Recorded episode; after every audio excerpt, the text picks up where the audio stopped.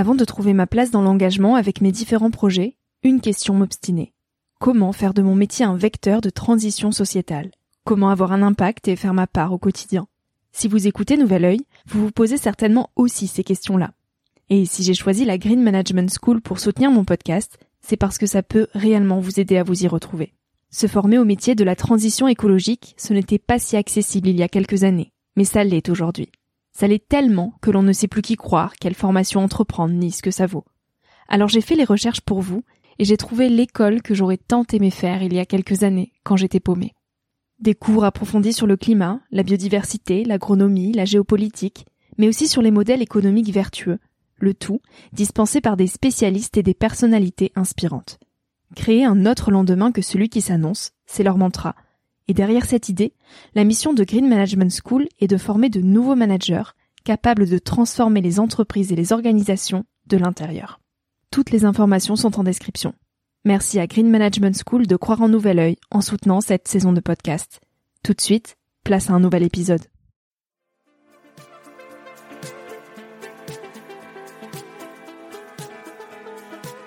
Hello, je suis Victoria et j'ai 24 ans. Chaque semaine, j'embarque mon micro jeune et je pars à la rencontre de personnes inspirantes pour poser mes questions sur ce qui fait nos vies, dans un monde où l'on se cherche et où on questionne notre avenir. J'espère qu'écouter le parcours et les conseils de ces personnes qui ont rêvé et osé faire de leur rêve une réalité t'aidera toi aussi à avancer d'un pied plus sûr dans la vie. Alors je t'invite à emprunter un nouvel œil pour regarder le monde sous un autre angle, pour te recentrer sur ce qui est essentiel et sur qui tu es pour t'aider à trouver ton chemin et surtout à oser.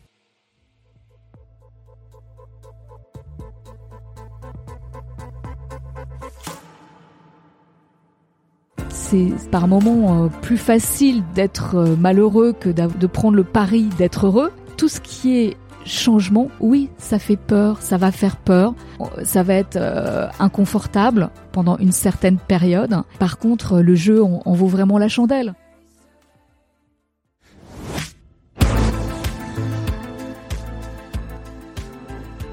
Le monde tourne à la suradaptation. Par peur du jugement, on cultive un rapport à l'image qui nous étouffe. On répond à ce que l'on attend de nous, on se conforme à ce que la société projette du monde et des autres. On s'oublie soi, sous des couches de likes, de vernis social et de tout doux à cocher. Pourquoi apprivoiser l'authentique et la lenteur est devenue si compliquée Quelle fuite se cache dans ce rapport au temps où tout doit être instantané et rentabilisé? Qu'en est-il des vies que l'on s'invente? De celles authentiques que l'on modèle soi-même. Après s'être trop suradapté, Raphaël Giordano a pris la tangente en se retrouvant face à elle-même. Vertigineux mais transformateur. Elle a enlevé les couches, une à une, jusqu'à se libérer de ce qui ne lui appartenait pas pour se construire une vie sur mesure. Dans cet épisode avec Raphaël, on parle des écrans, de notre addiction et de lenteur à apprivoiser. J'espère que cette écoute te donnera l'envie de faire grandir une vie sur mesure. Bonjour Raphaël. Bonjour Victoria. Merci de partager ce moment avec moi. Tu es romancière, auteur de plusieurs best-sellers, dont Ta deuxième vie commence quand tu comprends que tu n'en as qu'une, publié en 2015 chez Erol. D'aussi loin que tu te souviennes, tu t'es toujours évadée par l'imaginaire. En quoi cet imaginaire a nourri ton enfance? Alors oui, l'imaginaire, ça, ça, a toujours été présent dans ma vie. Quand j'étais petite, j'ai eu la chance de, de, grandir dans un environnement euh, très nourrissant euh, au niveau de l'imaginaire parce que j'avais des parents, voilà, il y avait des livres partout, des BD, beaucoup de musique. Autre chose assez spécifique par rapport à l'imaginaire dans mon enfance, c'est le goût du, du cinéma. Mm-hmm. J'avais des grands-parents à Limoges qui possédaient des cinémas donc se raconter des histoires, tu vois, c'est comme si j'avais vécu un peu cinéma paradiso, donc c'était assez extraordinaire, magique. Mm. Et euh, également, je me suis rendu compte euh, assez précocement, en me racontant des histoires dans ma tête, je ne serais plus jamais seule. Et, voilà, donc c'est euh, d'un coup, ça a été une bouffée d'oxygène extraordinaire. plus jamais je m'ennuierais, plus jamais je. Tu as eu des phases d'ennui où tu te sentais justement seule avant de trouver ce refuge dans l'imaginaire? Ah ben oui, oui, euh, effectivement. Euh, tu sais, quand on est zèbre, euh, c'est c'est un tempérament euh, particulier. Est-ce que tu peux nous expliquer un petit peu Oui, bien sûr. Tu as fait un livre sur le sujet, mais euh, peut-être que certains sont pas familiers avec mais ce c'est vrai que tu sais, les zèbres, c'est comme ça qu'on appelle ces personnalités un peu atypiques, hypersensibles, HPE, HPI, mais au potentiel émotionnel ou intellectuel. Moi, j'ai j'ai plutôt tendance à dire bon, une forme. C'est, on est livré avec aussi une une euh, hypersensibilité, euh, un rapport au monde un peu particulier, donc on s'ennuie vite. Mm. Cette euh, forme de douance, ces neurones qui vont très très vite, donc on est un peu des, des agités du bocal. Ça a tendance à compliquer un petit peu le rapport au réel et à l'ennui et tout ça. Besoin tout le temps de d'imaginer des choses, des mondes plus plus excitants. Mm. Ta place, tu dis l'avoir cherchée pendant plusieurs années. À 20 ans, comment tu t'imaginais dans la vie des grands? Eh bien, à 20 ans, je m'imaginais assez mal finalement. non, mais c'est vrai que euh, non, non, mais c'est vrai, c'est vrai que je me sentais euh, quand même euh, très peu préparée à, à, rentrer dans, dans le grand bain des des adultes. À 20 ans, j'étais encore étudiante dans une école d'art appliqué à l'école Estienne à Paris. 20 mm. ans, on dit que c'est le, le plus bel âge, mais pour moi, c'était quand même l'âge des beaucoup de doutes. Il y a toujours un décalage euh, chez les zèbres, mais entre une grande maturité sur certains aspects. Donc, je, moi, je me posais des, des questions existentielles assez précocement, et en même temps sur le sur le concret. Euh, un grand besoin d'être encore euh, doudouné, cocooné par la cellule familiale, hmm. un manque de confiance en moi euh, certain sur ma capacité à m'en sortir toute seule justement dans, dans, le monde, des choses assez basiques, hein, mais ce que je vais savoir, euh, je sais pas, me faire à manger, être en autonomie, et ça j'en ai sur plein d'aspects, j'en étais pas du tout persuadée. Et quelles questions tu te posais? Eh bien, euh, les, grandes questions existentielles, euh, oui, c'est beaucoup euh, la, vie, le sens de la vie. comment est-ce qu'on peut être bien dans sa vie en sachant qu'elle peut tout vous reprendre d'un instant sur l'autre Moi, j'étais assez fusionnelle avec ma mère, ma sœur jumelle. c'est à la fois extraordinaire et ça crée aussi des, des fragilités parce que qu'est-ce qu'est-ce qui se passe s'il leur arrive quelque chose? Ouais, toujours trouver les les, euh, les règles de de la vie assez, assez dures finalement. Waouh, c'est. Tu trouvais une forme de violence au monde? Ah oui, ah oui, oui, bien sûr. Oui, toujours d'ailleurs. euh, oui, c'est pas simple hein, euh, de de s'en de, de s'en sortir, de tirer son épingle du jeu et euh, je ne connaissais pas encore bien euh, toutes mes ressources. Donc à 20 ans, je me sentais plutôt fragile face au monde, vulnérable? Très vulnérable, très vulnérable, euh, plein de questions dans la tête. Euh, ouais, j'avais pas confiance dans, dans mes capacités à, à faire face à, à, à ce moment-là. Mais bon, tant que j'étais étudiante, 20 ans, voilà, c'est mm. c'est plutôt quand j'ai commencé à travailler où je me mm. sentais encore plus vulnérable parce que. Euh... Ouais, tu as après ton cursus en art appliqué, tu as débuté en agence de communication côté graphisme, puis tu es passé de l'image au mot euh, et tu as travaillé comme conceptrice, rédactrice. Et après un burn-out, euh, tu as démissionné, tout remis en question, pour décider de t'inventer une vie sur mesure, qui te ressemble et qui tienne compte de tes rythmes. Alors comment on s'invente une vie sur mesure? Eh bien, on commence, voilà. Alors des fois, malheureusement, comme moi, ça m'est arrivé, il faut un, événement euh, difficile extérieur pour arrêter. on, projette beaucoup sur vous, soit les, les messages euh, parentaux ou de proches ou la société dit ce qui est bien. Bon, ce qu'il faut faire, c'est obtenir un poste sécure en CDI, en entreprise. Plus il y a de sécurité, mieux c'est. Moi, c'est comme ça que je me suis quand même beaucoup suradaptée euh, parce que j'ai bon, j'ai toujours voulu être dans les clous, euh, répondre à ce qu'on attendait de moi, euh, le schéma qui allait convenir. Donc tu as collé à tout ça. Gommer. Oui, j'ai voulu coller. vraiment à ça, donc je me suis forcée à travailler en agence J'étais faite pour être créative, donc ça là-dessus, j'avais les compétences, j'avais toujours beaucoup d'idées, c'était parfait. Par contre, je me suis heurtée au récif de, de, de cet univers assez dur, tendu, où on vous demande euh, d'être un réservoir à idées permanent, où on ne tient pas compte de euh, vos fluctuations d'énergie, parce qu'en fait, euh, bah, la créativité, c'est pas on appuie sur un bouton et ça sort. Si on ne refait pas ces énergies, on finit complètement à plat. Donc le management Kleenex, on, les essore et puis après on les vire, c'est quand même un petit peu difficile. Mmh, Donc cette réalité-là, elle était un compliqué. Après, comment on, s'invente euh, sa, vie rêvée? Bah, Je dirais, le, conseil euh, aux, jeunes qui se lancent dans l'existence, c'est peut-être n'attendez pas aussi longtemps pour pour agir, les bonnes questions. Pour, pour gagner du temps, peut-être 10 ans ou 20 ans, parce que combien de personnes on retrouve à midlife qui ont enfin le courage de regarder qui ils sont et de s'orienter enfin vers ce qui les intéresse réellement euh, Mais tu as mis le mot dessus, ça demande du courage en fait. Et ce courage-là, à 20 ans, parfois on l'a pas. Et euh, c'est plus facile de coller à ce qu'on attend de nous parce qu'on est vulnérable, comme tu le disais. Donc comment on va trouver ces ressources en soi quand on est jeune et que on se ben, sent peut-être seul C'est déjà c'est euh, arriver à faire la part des choses entre ce qu'on projette sur vous des messages qu'on vous envoie et qui vous persuadent voilà ce qui est bien c'est de faire telles études ce qui est bien c'est de euh, d'être en CDI euh, sinon c'est pourri etc et en fait euh, en réalité non.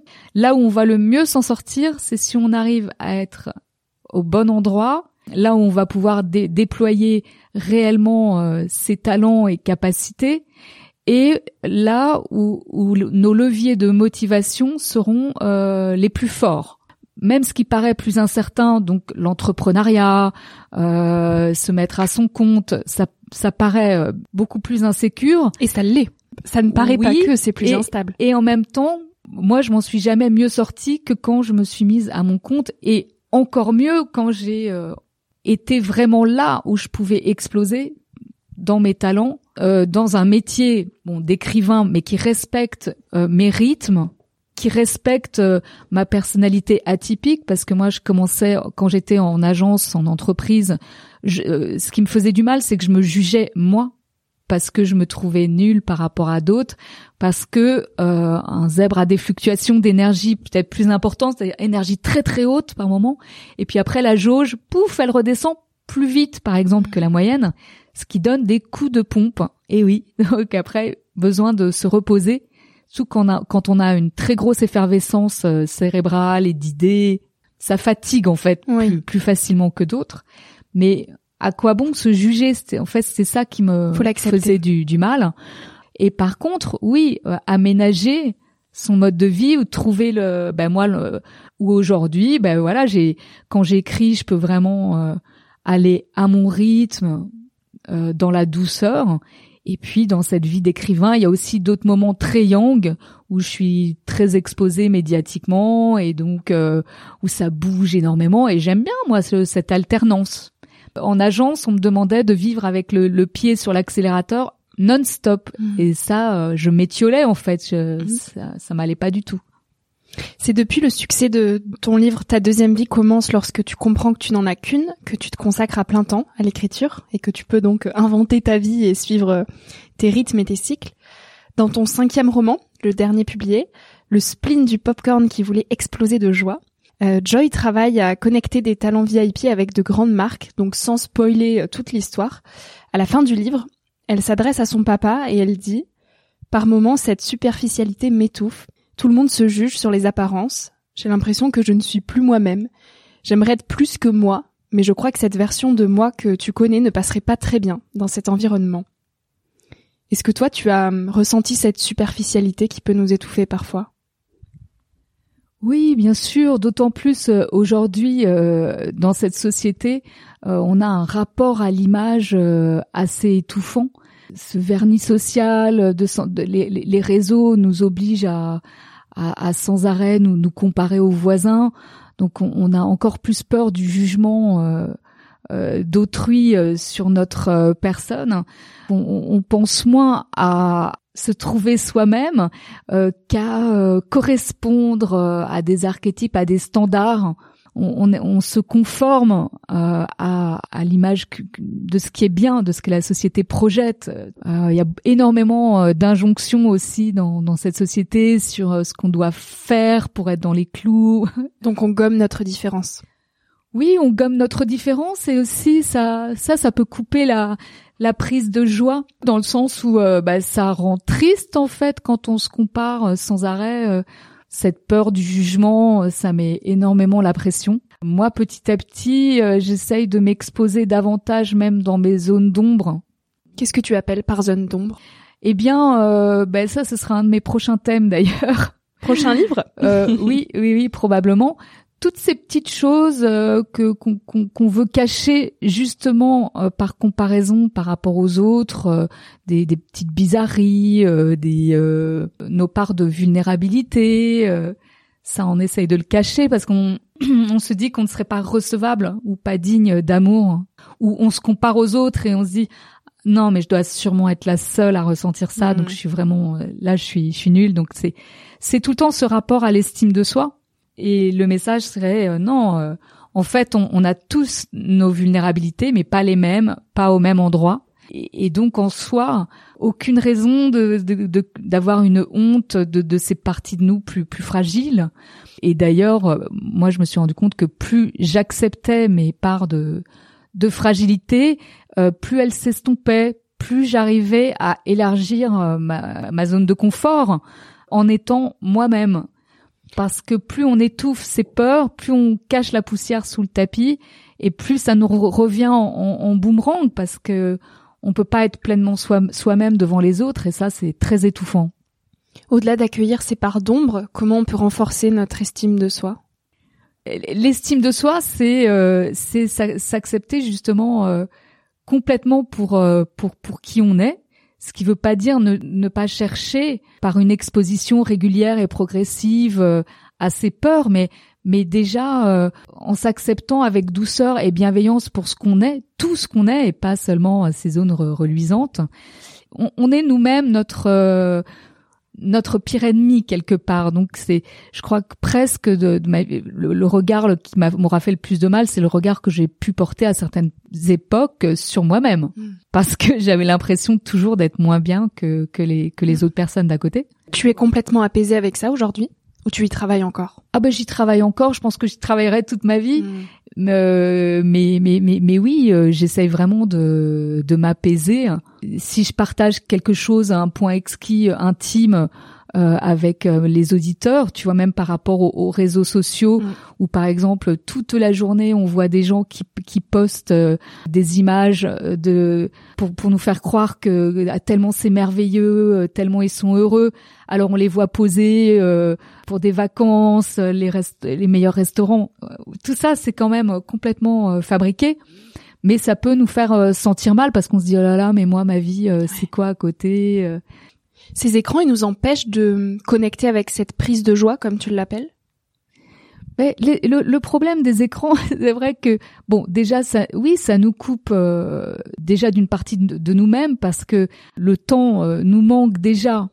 Bon, on sait que se poser et vraiment avoir ce rendez-vous avec soi-même pour faire le point. Bon, ma vie, qu'est-ce qui a du vraiment du sens? Est-ce que je suis sur le euh, le bon chemin, euh, qu'est-ce qui me va bien, quels sont quels sont mes, mes désirs profonds. On fuit ces questions-là avec les réseaux sociaux. Eh bien, en fait, euh, autrefois, on disait du pain et des jeux, et c'était un peu un anesthésiant pour occuper l'esprit du, du, peuple, accaparer l'attention. c'est vrai que l'autre jour, je suis sortie du métro et je voyais tous les visages baissés sur sur les portables. Ça fait peur. Hein. Je dis, mais on est complètement mm. hypnotisé. par nos écrans. Je suis la première à être euh, droguée à mon portable, euh, mais je vous avoue qu'en ce moment, euh, tous les jours, je me dis mais waouh, ça crée un état d'alerte, de vigilance constante, cette attente de quel message on va recevoir. c'est comme une toile de fond toujours permanente. C'est une toile de fond. Et oui, alors ça, ça nous coupe forcément euh, de nous-mêmes, de, enfin, de ce temps précieux qu'on devrait accorder à soi pour faire ses points avec, avec nous-mêmes, pour, pour voir où on en est dans la vie. Mm. parce que le problème de la superficialité, du matérialisme, on est tous sur un tapis roulant, c'est-à-dire tout va vite, tout va plus vite. euh, on est dans la dans une course permanente sur ce tapis roulant et on ne s'en rend pas compte, mais l'effet boomerang, c'est que euh, oui, on est des fois coupé de nos émotions, on prend plus plus trop le temps de réfléchir si notre projet de vie, bah, il a du sens, que ce soit dans sa vie professionnelle ou, ou personnelle. Alors le portable, bah, c'est aussi, bah, ça nous coupe de, de l'autre euh, également. Hein. Des fois en société, c'est assez terrible. On en vient tous à sortir nos portables, même quand on est en conversation ou autour d'un repas. On a mm. pas mal qui sortent leur portable pour regarder dessus. Complètement. Je crois que d'être réellement en contact avec l'autre, avec soi et avec l'autre, c'est tellement important. Et c'est devenu rare. et c'est devenu euh, ouais beaucoup plus rare parce qu'on est complètement aspiré par euh, par les écrans, c'est mm. vrai. Et on se perd souvent dans cette course après le temps, jusqu'à en oublier de prendre le temps. Pourquoi est-ce qu'on ne fait pas d'une priorité le fait de prendre du temps quand on sait à quel point c'est important finalement? Parce, alors parce que je pense que on est, on a pris de telles euh, habitudes, on a pris le pli que tout aille très vite, même encore plus la jeune génération. On est dans un rapport euh, au temps où tout doit être euh, instantané. Autrefois, on attendait une lettre, on, a, on espérait un courrier. Cette lenteur, on, on l'apprivoisait. Aujourd'hui, si on n'a pas une réponse dans les deux heures, on est déjà en train d'être de, de, flipper ou d'être hystéro. Je veux dire, on a un speed en nous. Voilà, pour parler, ce speed, il est en nous. Réapprivoiser la lenteur, c'est hyper compliqué pour nous tous. Alors que euh, ce qui est bien, c'est pas d'être l'un ou l'autre, c'est d'explorer toutes les polarités, de mm. pas rester figé dans une polarité vite, lent. Ben non, ce qui est bien, c'est de se balader dans les deux états. Donc, euh, il n'est pas question d'être euh, au ralenti comme un escargot non-stop, mais par contre, de voilà, si on est speed tout le temps, de de réapprivoiser la lenteur parce qu'elle amène autre chose au début ça fait peur parce que euh, c'est ça est-ce que dans trouve ah oui ça fait peur bien sûr. Est-ce que dans ce speed finalement c'est pas une peur de se retrouver face à soi-même ah si bien sûr. Ah mais de, toute façon c'est vrai que euh, c'est un peu une fuite en avant parce que comme ça on, on, évite un peu les questions euh, existentielles qui mm. peuvent faire mal. Et, beaucoup de gens préfèrent euh, se mettre des œillères sur, sur sur tout ça. Ça paraît plus confortable malheureusement ça revient souvent au boomerang, en boomerang à un moment où, on ne s'y attend pas, parce qu'on a tous rendez-vous avec les grandes questions de, de l'existence. Et alors tu parles de désapplication pour justement euh, peut-être avancer à contre-courant et se retrouver soi-même. Est-ce que tu peux nous parler de ce que toi tu mets en place au quotidien pour euh, te reconnecter, pour désappliquer? Qu'est-ce que c'est cette fameuse désapplication? Alors tu vois, la, la, la désapplication, c'était bien sûr un clin d'œil que je voulais faire puisque mon héroïne Joy, euh, dans le spleen euh, du popcorn, a développé une sorte de toc digital. Pourquoi? Parce qu'elle elle télécharge toujours plus d'applications pour se donner l'illusion de contrôler les situations. Cette notion de surcontrôle, elle m'intéresse énormément parce que euh, on peut pas tout contrôler dans la vie. Précisément, la vie, euh, les événements extérieurs on ne sait pas ce qui nous attend. C'est, ça peut être flippant, mais tout, tout peut arriver d'un instant à l'autre quelque part. C'est ça qui est beau aussi. Et c'est ça qui est beau aussi. Vivre, se préparer à l'inattendu, à la surprise, euh, pourquoi pas. Donc déjà de base, on, on peut pas, on peut pas tout contrôler. Alors la désapplication, euh, c'était ce clin d'œil bah, aux applis, mais également ça revient pour moi au concept de de, de, syndrome de la bonne élève. Mm que j'ai été énormément, que je suis encore énormément. Et ça, ça, ça peut vraiment couper la, la prise de joie au bout d'un moment donné. Par exemple, moi, même quand j'ai énormément travaillé, que j'ai fini un bouquin, euh, être trop bon élève, je sais pas, c'est même pas prendre le temps de vraiment célébrer ses victoires. Mmh. Euh, c'est c'est d'enchaîner euh, directement. jamais être fier de toi finalement. jamais prendre le temps, pareil, encore une fois, de de se poser, de de, de célébrer par exemple. Mais syndrome de bon élève, c'est aussi une espèce de tyrannie entre soi et soi pour être parfait tout le temps. Ça, c'est harassant. Et c'est vrai qu'on est des fois pas très gentil avec soi-même. Donc, euh, ben, se foutre la paix et euh, euh, se lâcher la grappe, pardon, j'emploie mmh. des expressions, abandonner avec cette, cette, cette illusion de, de la perfection, surtout C'est bien d'être exigeant, pourquoi pas C'est un gage de qualité aussi, de dépassement de soi qui est vraiment intéressant. Mais il faut vraiment savoir euh, lâcher du lest. Il y a un juste milieu à trouver par rapport à ça. Hmm. À la fin de ton livre Ta deuxième vie, tu écris Je rêve que chacun puisse prendre la mesure de ses talents et la responsabilité de son bonheur, car il n'est rien de plus important que de vivre une vie à la hauteur de ses rêves d'enfant. Belle route, Raphaël. Est-ce qu'on est toujours responsable de son bonheur? Oui, le, le, bonheur. Alors déjà, c'est c'est par moments euh, plus facile de d'être euh, malheureux que d'avoir le de prendre le pari d'être heureux, parce que euh, même quand on n'est pas totalement heureux, on est on est dans une situation qu'on connaît des fois. Même si c'est pas terrible, c'est c'est assez confortable, malheureusement. Or, tout ce qui est changement, conduite du changement, on peut pas dire le contraire. Oui, ça fait peur, ça va faire peur, ça va être euh, inconfortable pendant une certaine période. Et euh, mais par contre, le jeu en, vaut vraiment la chandelle. Mmh.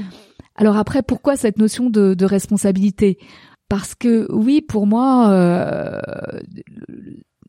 cheminer vers une forme d'accomplissement et de bonheur entre guillemets, qui est une, notion assez relative, hein, que je, je, mets des gros guillemets maintenant autour de bonheur parce que ce mot, euh, je m'en méfie un peu, mais allez, pour simplifier, on va dire bonheur. c'est une décision quand même. On a beau retourner ça dans tous les sens. Euh, pourquoi il y a des gens qui ont tout financièrement, qui arrivent pas à être heureux, et pourquoi des gens qui partent euh, avec des cartes difficiles en main arrivent euh, à faire leur miel, euh, à s'en sortir, à être optimistes. Pourquoi?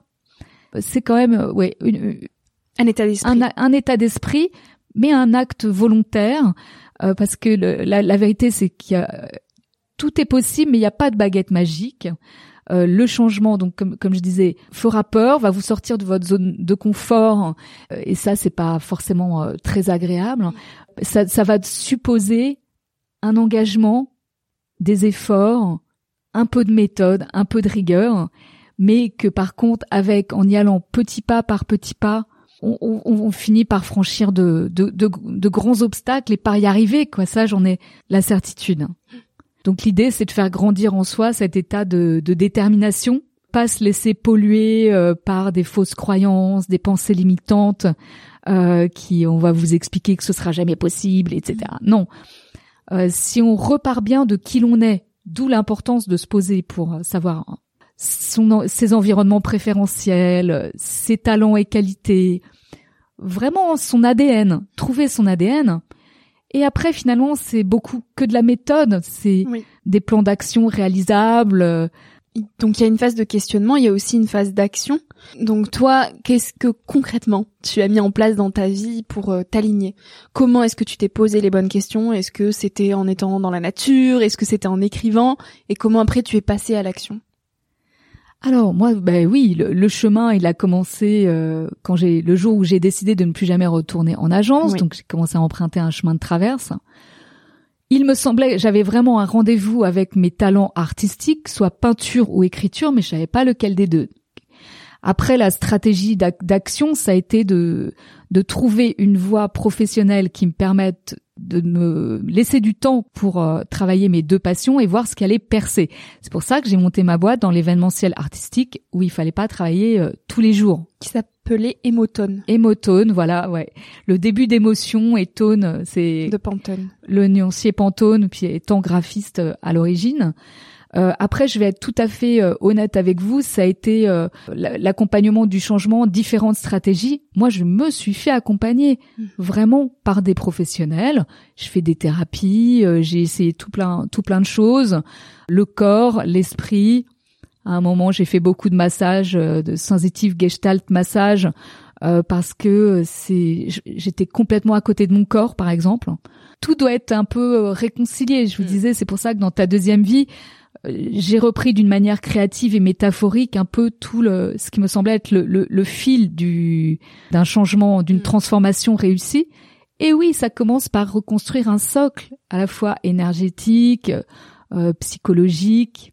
Si on roule sur les jantes et qu'on est euh, limite en burn-out, bon, on va pas s'attaquer euh, au, grand changement. Le premier, le J, à J1, quoi. Voilà, mm. c'est faut accepter les, les étapes. Donc oui, moi je me suis fait vraiment accompagner. Après, euh, euh, j'ai déroulé des fils, c'est-à-dire que j'ai pas eu les réponses tout de suite. C'est un chemin. C'est un chemin. C'est un, un chemin qui a duré des années pour moi. Donc, il faut accepter aussi que ça prenne du temps et qu'on n'ait pas les résultats en ah bah oui, c'est sûr. Voilà, je savais. Bon, j'avais quelque chose à faire avec avec euh, un métier artistique, mais pendant des années, voilà, j'ai peint, j'ai exposé. Je savais pas lequel des deux entre les mots et les, et les images euh, mm. allait peut-être euh, me me permettre de, de percer. Mais donc j'ai travaillé les, les deux pistes, voire mais plus tout le reste à côté, on va dire. Donc ça ramène à cette notion de patience et de lenteur et tout ne peut pas arriver dans le speed. Mais peut-être que pour des gens ça ira beaucoup plus vite que pour moi, mais euh, euh, non, Rome c'est pas fait en un jour. Et c'est vrai que c'est important de. de c'est pour ça que dans dans le bazar du Zemrapois, j'ai imaginé ce concept d'audacité. Oui. Parce que je trouvais que l'audace n'était pas suffisante. Il fallait cette notion de persévérance, de ténacité, d'où le mot audacité. Et c'est vrai que ben moi ça a été quand même euh, euh, pas toujours un, chemin de rose, mais c'est mais c'est pas grave, j'ai appris énormément. Et avant ta deuxième vie, j'avais écrit un, un roman, euh, mais je voilà, je faisais encore plein d'erreurs. Et par exemple, ce roman, j'ai encore les 15 lettres de refus de 15 maisons d'édition. Mmh. Et franchement, j'aurais dû baisser les bras parce que euh, ça faisait ça faisait longtemps que que j'essayais, c'était dur. L'audacité, c'était d'avoir l'audace de, de, de refaire un nouveau pari deux mois après, je présentais le pitch de ta deuxième vie mm. À Erol qui n'avait jamais édité un seul roman. Donc c'était de dire j'ai pas pu rentrer par la grande porte, ben je vais passer par la fenêtre. Comment on, on jauge entre la persévérance et l'acharnement? Je pense quand même que euh, alors après euh, peut tester si euh, le projet, le rêve est quand même réalisable, s'il s'appuie sur quelque chose. Je vous aurais dit, je veux devenir euh, cosmonaute. On voit quand même assez vite que là, c'est mal parti. Ou je veux devenir grand chef alors que je sais même pas faire une béchamel. Euh, c'est quand même pas terrible. L'acharnement, ce serait quand même d'avoir X expérience euh, de voir euh, euh, qu'on n'a pas les compétences pour. Là, j'en reviens à ce retour sur soi de départ, de quand mm. même, ben, oui, voir si, si, la piste est un, un, un tant soit peu réalisable parce qu'on a un certain nombre de compétences. Après, ben, celles qu'on n'a pas, on peut éventuellement envisager est-ce qu'on peut les sous-traiter, mm. ou s'associer. C'est pour dire que les projets, les rêves, il y a les rêves, c'est génial, il y a la vision, mais après, bah, on décortique et on vérifie un tant soit peu la faisabilité. Mm, mm. Euh, même ce roman qui n'a pas vraiment trouvé preneur, mais si, j'avais, j'avais pas, il fallait encore que je progresse sur la compréhension de de ce qu'est une ossature de roman. Euh, voilà, donc c'était une, il me restait encore un bout de chemin mm. à accomplir. Un ajustement à faire. C'était un ajustement, voilà. Raphaël, la liberté, c'est quoi pour toi? La liberté, oui. waouh. Mais la liberté, euh, pour moi, c'est de, de s'autoriser à être pleinement soi, quitte à, quitte à être un peu différent euh, des autres. Euh, c'est ne pas, ne jamais se sentir coincé dans une euh, situation qui ne nous va pas, même si ça semble très dur, parce que ça, c'est ce qui étouffe le plus, je trouve. Et moi, comme tout le monde, il y a eu le moment où j'ai eu peur euh, de quitter un environnement toxique euh, comme une agence à l'époque. La liberté, c'est oui, c'est de, croire en nos potentialités, de croire que on va être capable de faire face. Et en plus, en général, c'est toujours le cas. Dernière petite question, la fameuse question signature du podcast. Quel conseil tu voudrais partager aux jeunes d'aujourd'hui? Jeunes d'aujourd'hui, osez rêver plus grand. Euh, ne soyez pas euh, timorés. Croyez, croyez en vous sans attendre des, années et des années pour vous conformer à ce que vous pensez être euh, des attentes qu'on a qu'on a de, de, vous. Et je pense que là, vous, vous réussirez à vous dessiner le chemin vers votre bonheur et accomplissement personnel. Merci beaucoup Raphaël pour tous ces partages. Merci avec grand plaisir. Merci à toi d'avoir écouté l'épisode jusqu'ici.